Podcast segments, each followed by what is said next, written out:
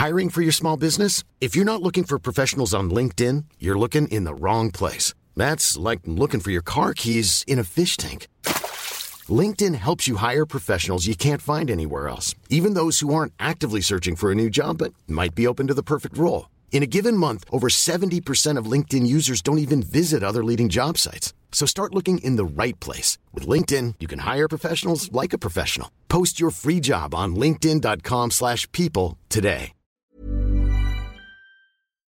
Bon Bonjour à toutes et à tous et bienvenue dans ce Morning Mood du mardi 16 novembre. Il est 6h30 du matin. J'espère que vous avez passé une très bonne nuit, que vous êtes en forme pour cette nouvelle journée. Alors sur les marchés, c'est relativement plat.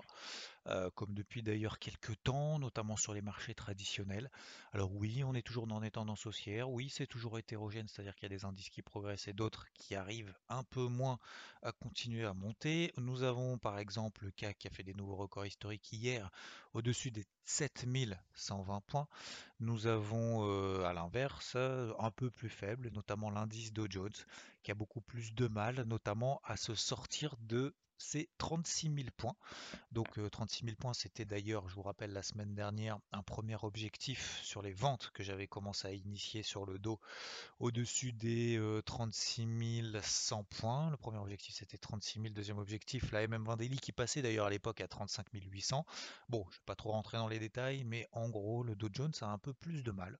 D'ailleurs, on voit notamment le taux à 10 ans qui est aux États-Unis, donc qui est un peu le point de repère pour moi, en tout cas pour cette fin d'année, qui se stabilise autour des 1,60%. Ça montre quoi? C'est qu'il n'y a pas d'envolée plus que ça des anticipations d'inflation et de remontée surtout d'ailleurs de taux de la part des banques centrales. Donc ça c'est le premier élément. Donc c'est pour ça que finalement bah, les indices sont pas en mode panique du tout, mais on a quand même un petit sentiment de remontée d'anticipation d'inflation. Alors c'est même plus de l'anticipation, parce que je vous rappelle que la semaine dernière, hein, Inflation US 6,2% sur, euh, sur un an glissant. Donc forcément, oui, il y a de l'inflation, ça c'est sûr. Après, la question c'est est-ce que la Fed, est-ce que les banques centrales dans leur ensemble vont vraiment resserrer leur politique monétaire en termes de taux en tout cas? D'ailleurs, ça nous donne plutôt une poussée haussière sur l'or et sur l'argent, beaucoup plus d'ailleurs sur l'or que sur l'argent. Je vous invite à regarder l'or en horaire, en H1. Vous tracez une ligne droite sur les plus hauts, une résistance sur les 1868 et vous tracez une ligne oblique ascendante à partir des plus bas de la semaine dernière. Ça vous donne quoi? Un triangle ascendant. Un triangle ascendant, c'est quoi concrètement? C'est des plus bas de plus en plus haut. C'est-à-dire que les acheteurs reviennent à l'achat, donc en l'occurrence sur l'or, ça marche avec tous les autres actifs, reviennent à l'achat de plus en plus tôt. Donc il y a une pression acheteuse qui est en train de se mettre en place. Donc il y a plus de probabilité, attention, ça ne veut pas dire 100% de chance, mais il y a beaucoup plus de probabilité qu'on sorte par le haut de ce triangle ascendant que l'inverse, parce qu'il y a une pression acheteuse et normalement, je dis bien normalement, majoritairement, dans la majorité des cas, on a un bouchon qui devrait sauter au-dessus des 1870. Donc, ça peut donner une idée de trade du jour pour accompagner notamment un léant haussier, par exemple, sur l'or plus que sur l'argent, parce que l'argent, on est plus dans une phase de range avec des plus bas qui sont globalement similaires aux précédents plus bas. Donc la pression acheteuse n'est pas dingue, hein, c'est le principe de la loi de dos. Euh, alors que sur l'or, c'est beaucoup plus euh, marquant. Voilà, ça c'est, je voulais vous mettre un petit peu l'œil et le doigt là-dessus. Donc concernant les indices, me concernant, si jamais sur les indices on a des breakouts baissiers daily comme la semaine dernière, je rentrerai à la vente sur l'indice qui donnera le premier le signal de faiblesse. Je dis bien, c'est pas un signal baissier, c'est un signal de faiblesse. Donc ça sera surtout, à mon avis, sur le Dow Jones et sur le SP500, puisque le Nasdaq, lui, est toujours un petit peu plus fort que ces deux autres copains. Voilà, breakout baissier, c'est tout simplement, je prends les plus bas de la veille, et si jamais on passe en dessous, ben, j'initie des shorts euh, avec un stop au-dessus des plus hauts de la veille, avec un premier objectif sur des niveaux techniques intermédiaires, etc. On verra ça, tout ça bien évidemment en détail si c'est déclenché. Euh, sinon, globalement, on a l'euro contre le dollar qui reste toujours très faible. Euh, rien à dire là-dessus. On est passé sous la 1,14 et la tendance baissière se poursuit et se poursuit. Dans le reste du monde, c'est un peu mou. Et d'ailleurs, de la même manière que sur. Euh, d'ailleurs, j'ai pas regardé le pétrole récemment. Bah, le pétrole, il continue à rester dans son range. MM50 Daily, d'ailleurs, regardez hein, le carnet de bord pour ceux qui l'ont vu. Tant qu'on reste au-dessus des 80 dollars euh, sur le Brent. Gros niveau de support qui succède à quoi? Une tendance haussière depuis en tout cas la fin du mois d'août. Regardez bien dans le carnet de bord. Oui, sur les cryptos, sur les cryptos, c'est relativement mou mais on revient quand même sur des zones clés sur beaucoup beaucoup de crypto. Il y en a beaucoup qui attendaient justement des, des points d'entrée. Si on avait loupé les points d'entrée 2021, si on avait loupé les points d'entrée, les derniers points d'entrée, etc. en tout cas les derniers pumps que les différentes cryptos ont réalisés. ceux qui attendaient justement qu'il y ait un peu de volatilité parce que ça devenait un petit peu mou, et on en parle depuis maintenant 2-3 semaines. Effectivement, il bah, faut essayer de choper des départs à droite et à gauche. Il y en a 2-3 par jour, pas plus. Et puis essayer justement de continuer ce travail-là. Et là, on revient du coup sur des niveaux clés, des niveaux techniques clés. Donc c'est quoi? C'est notamment les MM20 daily. Pour certaines, ce sont les MM50 daily. Pour d'autres, ce sont des gros niveaux horizontaux qui ont déjà été travaillés dans le passé. Je prends par exemple Cardano sur les 1,90. Euh, je prends un autre exemple à plus à très très court terme, notamment EGLD, qui arrive sur, justement sur ce gros niveau de support des 305-310 dollars. Je prends un autre exemple, je ne vais pas dire opposé, mais qui est différent, notamment sur l'Ethereum. L'Ethereum 4340, 4350, qu'est-ce que c'est? C'est notamment une précédente résistance. C'est quoi la précédente résistance? Ce sont les plus hauts historiques qu'on avait réalisés en mai sur l'Ethereum. On les a passés, on est en train de faire notamment un pullback. Euh, alors sur le Bitcoin, c'est un peu plus bas, c'est notamment les, les 58-60 000, ça correspondrait du coup à la MM50 daily.